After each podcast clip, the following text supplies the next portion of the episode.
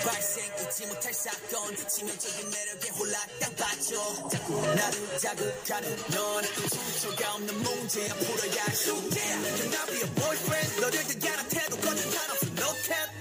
왜 얘기하고 싶은 말로 가득 찼어 my case 완벽한 앞에도 매를 부족해 losing patience 걷잡을 수 없는 emotion 떠올리니 모습 봐 Never feel alright 수많은 감정이 충돌해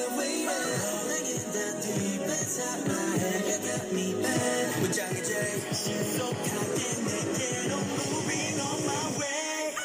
Word to word keep getting attracted 자셔같이 끌려가 I cannot explain this reaction 이거밖에 one for three Why do I keep getting attracted 네 모습만 떠올라 I cannot explain this emotion One,